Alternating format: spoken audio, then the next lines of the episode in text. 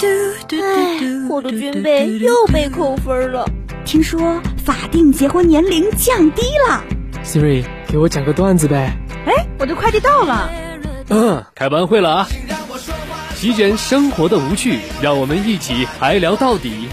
超级班会，填补你的脑洞。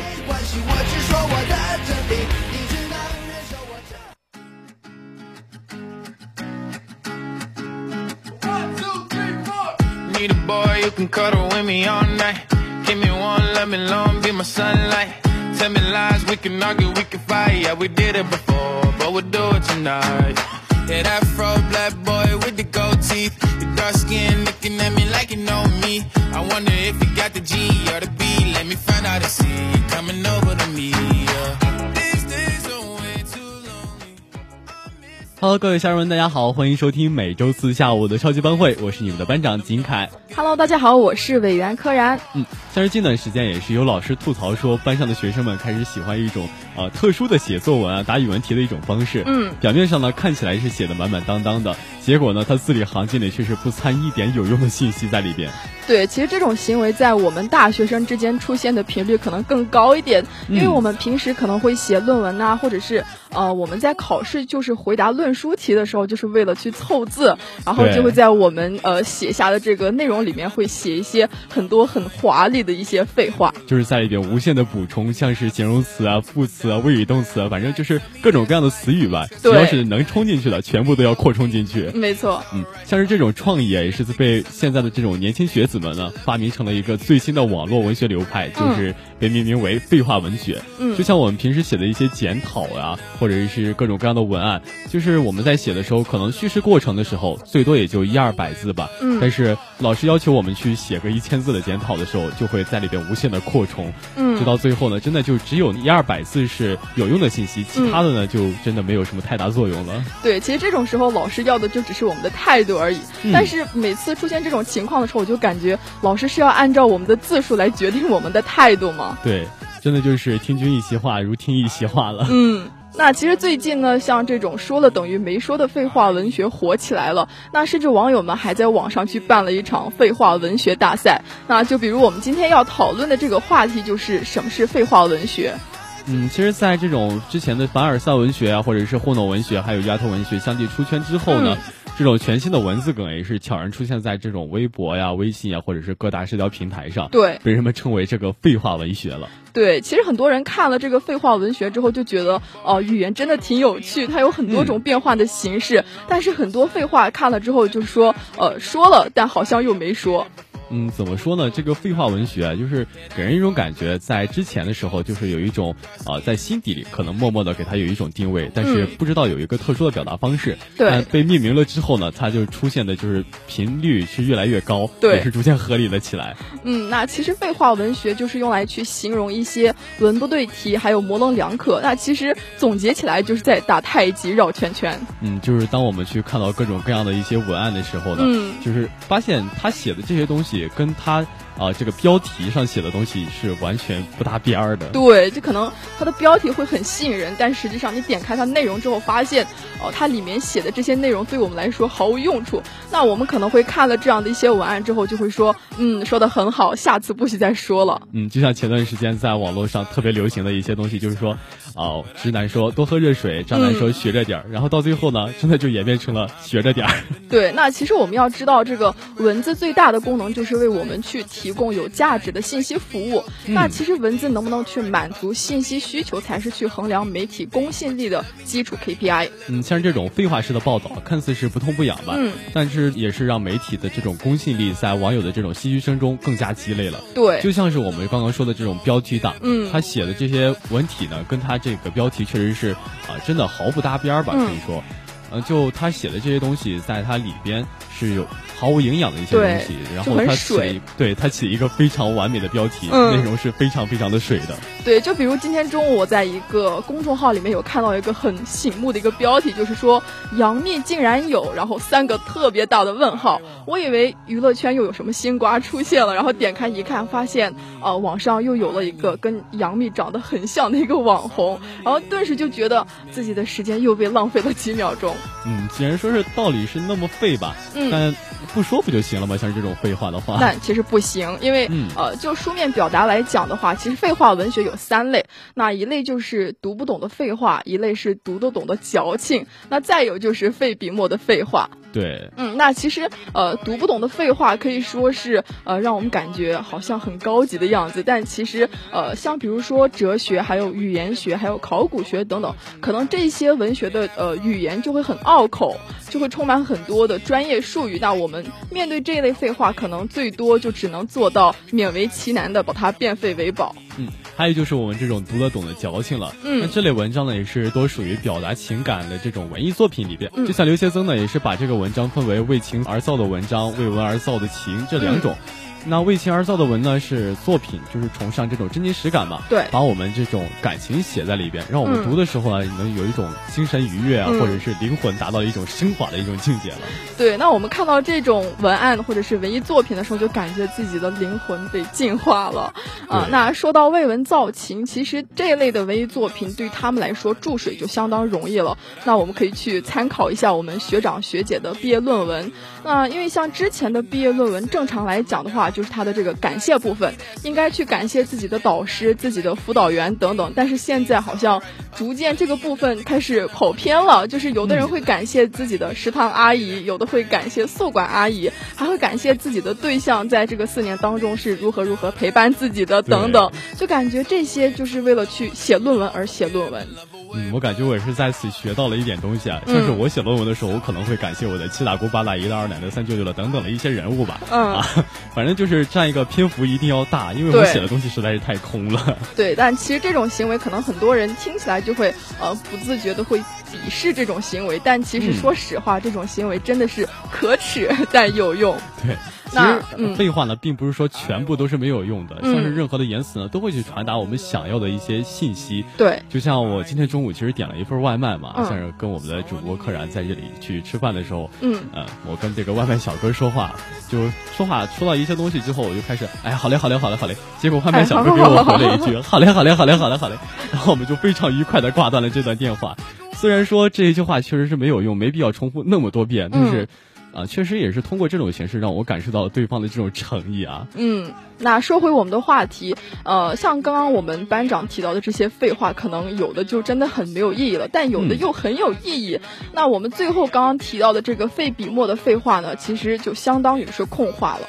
嗯，嗯，还有就是说，我们这种，呃，像是最简单的咿呀呀，或者是突然的惊叫，也可以引起别人的注意，去传递这种危险信号的一个功能啊。对。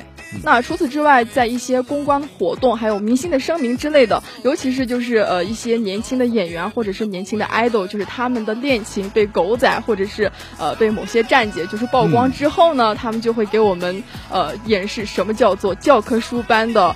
废话，就是 呃，他们的这个公关团队给我们呃发表的这个澄清文案，可能看上去是在澄清了恋情，但实际上就是在跟我们这些粉丝打太极，就疯狂洗白嘛。所以说，看上去就是说了等于没说，但细品之后呢，你还能品味出一点点的味道在里边。对。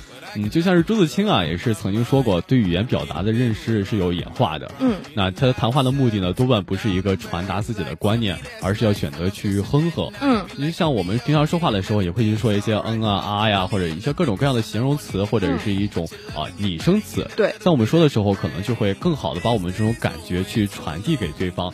但是如果你一直在白话文说话的话，真的就像两个呃手机助手、手机语音助手在这里去对话。对，小易，小易，你怎么怎么样？小爱同学啊，怎么怎么？两个人开始了各种各样的独白。对，其实像是我们谈话的目的哈，可能很多就是来说，呃，对于有些人来说，谈话的目的可能是呃，就是去交流彼此之间的感情；但对于很多人来说，谈话就只是在谈话而已。嗯嗯，就比如说，呃，十八世纪的人可能会觉得说，谈话是相互传达彼此之间的情愫，去彼此启发的。那可能十九世纪的人就会觉得说，谈话的目的不是在增。进知识，而是在消遣彼此的时间、彼此的感情。嗯，就是一个消遣的过程嘛，像是我们平常会感觉很无聊。那像是二十世纪的人也是认为，人的百分之九十九的谈话呢，并不是说比苍蝇的哼哼变得更加有意义。嗯，就是说他们愿意哼哼，正愿意证明他们是一个活人，不是一个蜡人，感觉听起来有点像骂人，甚至还有点双压哎。那其实说在说的人眼里，可能他们说的话不存在废话，就觉得他们说的每一句都是精华。对，但其实这也要看对于听的人来说是不是废话了。呃，因为其实说话永远都是有意义的，就只是要看对谁在说话而已。嗯，就像我们伟大的文学家鲁迅先生也是曾经说过嘛，嗯，我家门前有两棵树，一棵是枣树，另一棵也是枣树。嗯，哎，真的是出自大师之笔。像是我的话，根本说不出这么一种话来。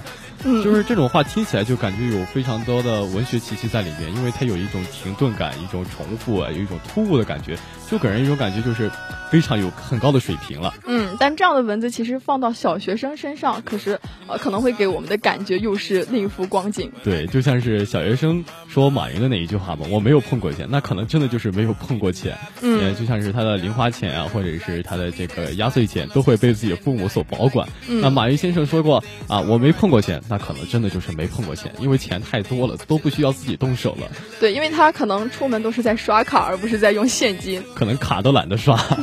那所以说，很多时候可能呃，总结来讲，就是我们吐槽的或许不是食材，反而是厨师。嗯，除此之外呢，我们也是看似一些重复的废话呢，也有一种文学创造的手法在里面。就像陆离的《情侣记》呢，也是有着类似的表述啊。他说到啊，我快活的坐在我的窗前，度过了一个月、两个月。留恋于这片绿色，相较于度过两个月呢，这个陆离的这番表述确实更让人感觉到对绿色的这种留恋之情。嗯，毕竟今天也是秋分嘛，像对今年以后的日子呢，就会绿色会变得越来越少。我们也是应该留恋我们头上的这一抹绿色的。嗯，那说到这里，我想问一下班长，就是我们也大二了嘛，然后从呃，可能从下一周或者是说从下个月开始，我们的弟弟妹妹们就要来了。那这个时候，等他们开始准备做节目的时候，你会不会留恋和我一起做节目呢？你想都别想。嗯，我觉得可以到此结束了。嗯，那其实除此这些文学作品之外呢，很多电影台词当中也有很多废话。那人们就会把设置一些很长并且与电影情节没有什么关联的一些人物台词的电影，就会称之为话痨电影。嗯，其实，在呃这类电影当中呢，废话反而是有一些内涵在里面的。就比如昆汀导演的《落水狗》这部电影，嗯就是它里面有个情节是粉先生拒付小费的时候，他提到说这些女士并没有饿得要死，虽然她们挣的工资太少。如果我挣的工资太少，那只能说明我自己不走运，没有找到一份社会认为该给大钱的工作。那其实我们所有人都知道哈，在这个美国付小费已经成为了很多数人所接受的这样一个社会习惯了。那他在电影当中提出这样的反对观点，可以说是十分的叛逆，就是呃很努力的在去反对很多数的美国公众了。但其实呃我们仔细想一下，他的这句话其实也是值得我们去细细品味的。嗯，就像是在国内的话，这个给小费这个真的是不太常见啊。对，甚至说没有，就是很少见。呃，就是无偿劳动啊，而就是给你钱的话，可能真的就是在路边你去找一个小碗坐在那里，那可能真的那个可能会给你小费啊。嗯，就像这个废话呢，还能产生这种戏剧的效果。就是我们刚刚也是说过嘛，鲁迅先生曾经说，我家门口有两棵树，一棵是枣树，另一棵也是枣树。像这一种废话啊，这种话呢，在名人嘴里说出来呢，可能是非常好的一句话，但是在我们嘴里说出来的话，啊，最多也就是在各种各样的一些。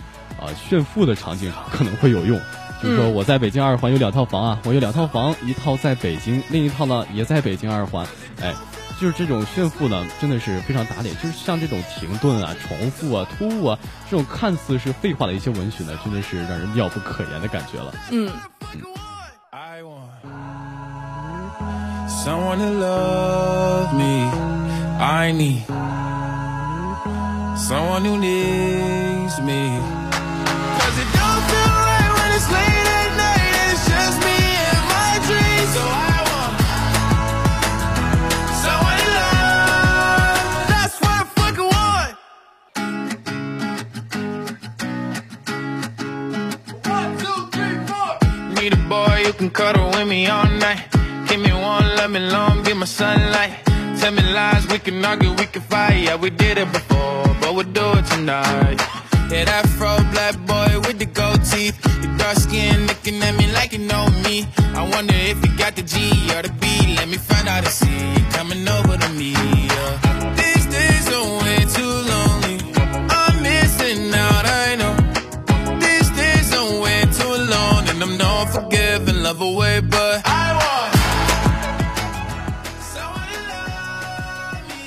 么至于我们的废话为什么会出现呢？其实原因很简单，就是说有社交就会有废话，就会有互动，那有互动就会有废话，除非你选择自闭，不和任何人交流，否则根本就逃不掉去说一些废话的。其实我感觉你有点单压，又单压了。嗯，那有心理学家有指出说，快乐的人往往废话更多，因为废话多的人总能让人感到亲切。就比如我们的班长，我在第一次呃在台里看到班长的时候，就觉得他很亲切。果然到了后面我们认识的时候，就觉得班长的废话真的好多。嗯，就像是我们客人平常废话比较少的话啊，就是比较凶的那一种。平常除了打我们就是打我们，哪有？我们也很温柔，好吗？啊，也有的人就是说非常烦这种废话嘛，也但是有的人就是比较喜欢这一口。对，就比如你，啊还好吧，就像是一些啊像文人墨客呀，或者是政法精英啊，就特别喜欢这一种空话一类东西，因为他们说的东西真的就只有那一点点，但是其他东西为了他们的吃饭呀，为了挣钱，他们可能就是去写各种各样的东西，把它扩充起来，就跟我们平常去写检讨也是一样的。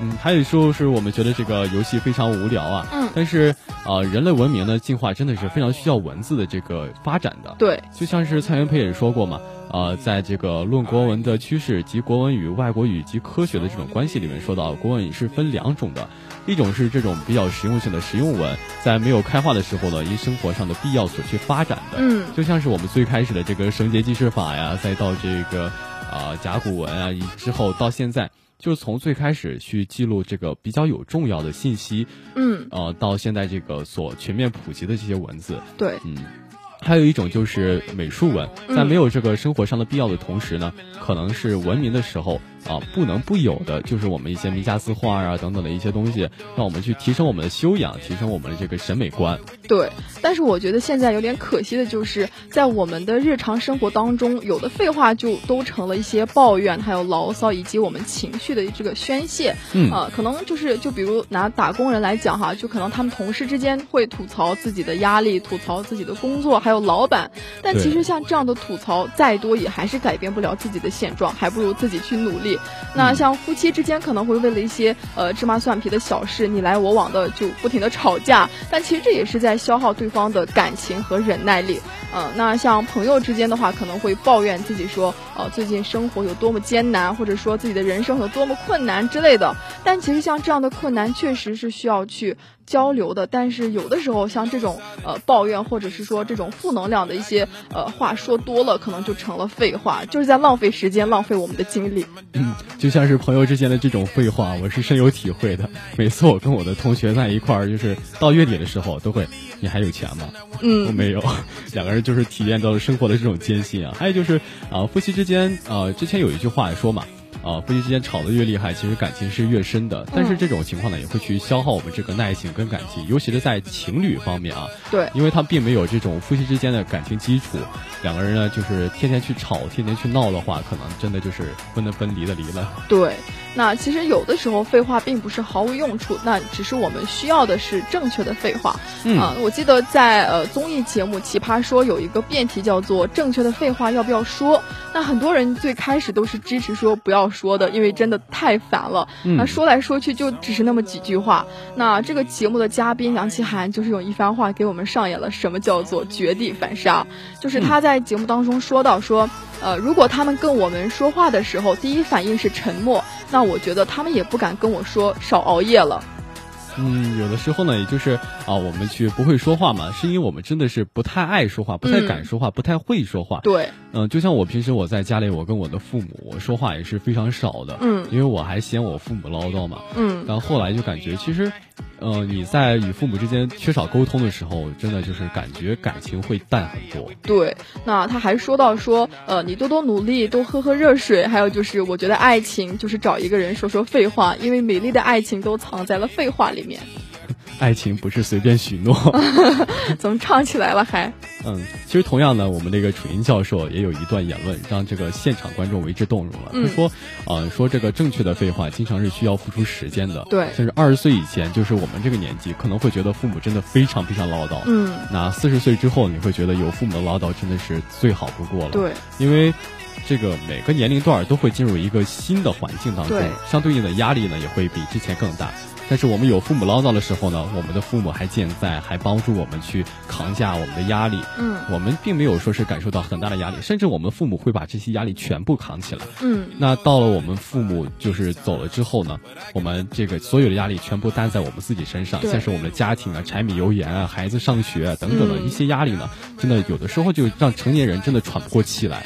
对。那我们像刚刚提到的这个正确的废话，我觉得是在感情里是最需要的。嗯啊、那脱口秀演员孟川就说过这样一个段子，就是他去调侃老夫老妻的相相处模式，就说男人的策略是装听不见，女人的策略是再说一遍。对，对，其实，在良好的亲密关系当中呢，废话可以说是起到了一个润滑剂的作用。就是说，越亲密的人才越会说废话。就比如一对情侣今天出去约会，可能呃在彼此眼里彼此就是最好看、最但是呃看到对方之后还是会说一句：“哇，你今天打扮的真好看”，或者说“你今天发型真不错”。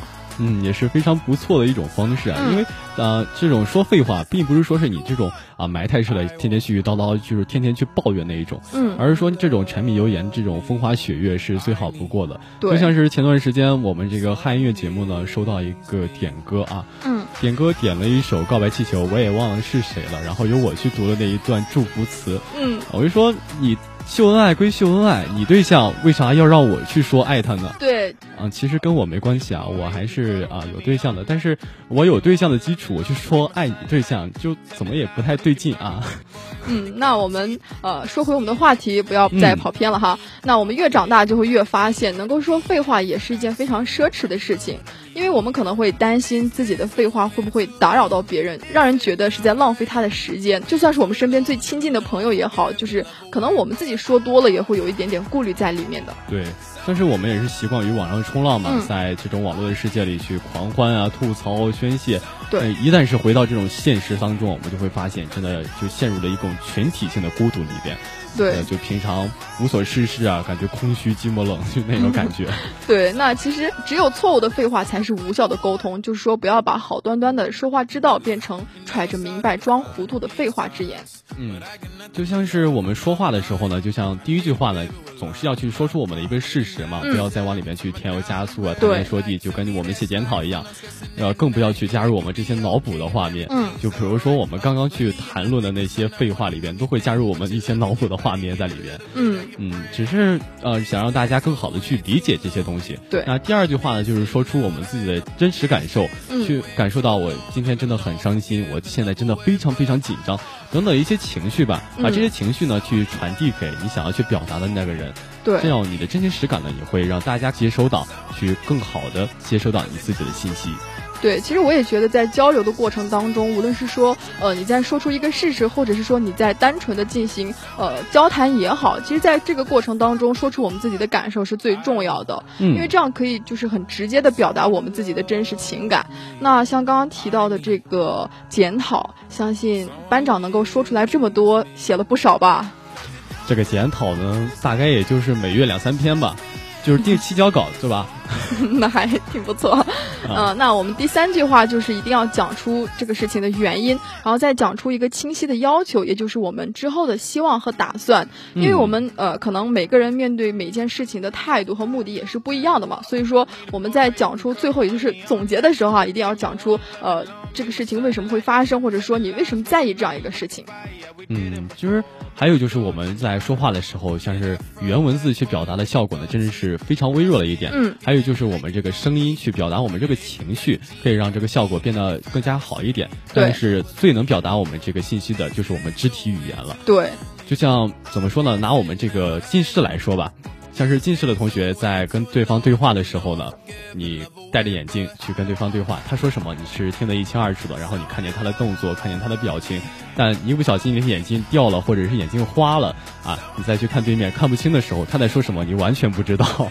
对，不仅看不清了，甚至还顺带有点听不清楚了。对，啊，其实除此之外呢，我们会发现我们在生活当中很多人都特别擅长吵架。嗯，但其实我觉得吵架就是双方都在很固执的各执一词，而且有的人呃，就比如说我自己来讲，呃，可能我的脾气有点火爆吧，就是我可能会吵完之后，呃，可能冷静下来就会呃有点后悔，说自己刚刚没有发挥好，我就会想为什么我刚刚没有说这一句而说了那一句呢？然后我在我晚上就是冷静下来之后，我就会恨不得让时间倒退，然后退回我吵。架的时候，然后再把呃我想要说的其他的话再表达出来。对，因为我们吵架的时候，真的就是情绪特别的啊上脑。对对，这个时候我们去说的话，就是想到什么说什么，结果呢就是漏掉了非常多的关键点，让我们吵架导致我们吵输的这么一个状态。对啊，真的就是少说这点废话的话，可以让我们变得更加清晰一点。对，像是我们学生也是把鲁迅去调侃成了这个废话文学的开山鼻祖呢。嗯啊，不过是一种玩乐的心态在里面。对，因为大家都知道，一个伟大的文学家呢，不光是靠那几句废话就能成名的。嗯，所以说其实呃，声音还有声调，还有肢体语言，在人际沟通当中也是相当重要的。就可能有的人呃，他讲话就是始终都是从头到尾都是非常平淡的。就比如我们的主播齐豫。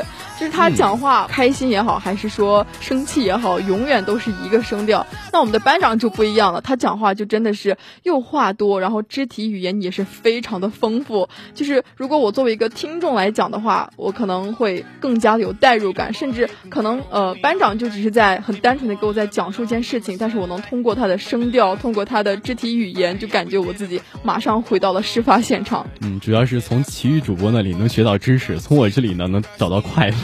没错，所以说面对面的沟通方式呢，也最能够使我们的情感以最少的损耗去传递给对方的。嗯，就是在我们生活当中呢，要多阅读啊，多积累，这样在我们写作文的时候才能变得更加实用，而不是去写那一大堆的废话在里边了。对，所以说相比于学习所谓的废话文学，同学们还不如多抽出一点时间去回归到真正的经典文学作品当中的。嗯。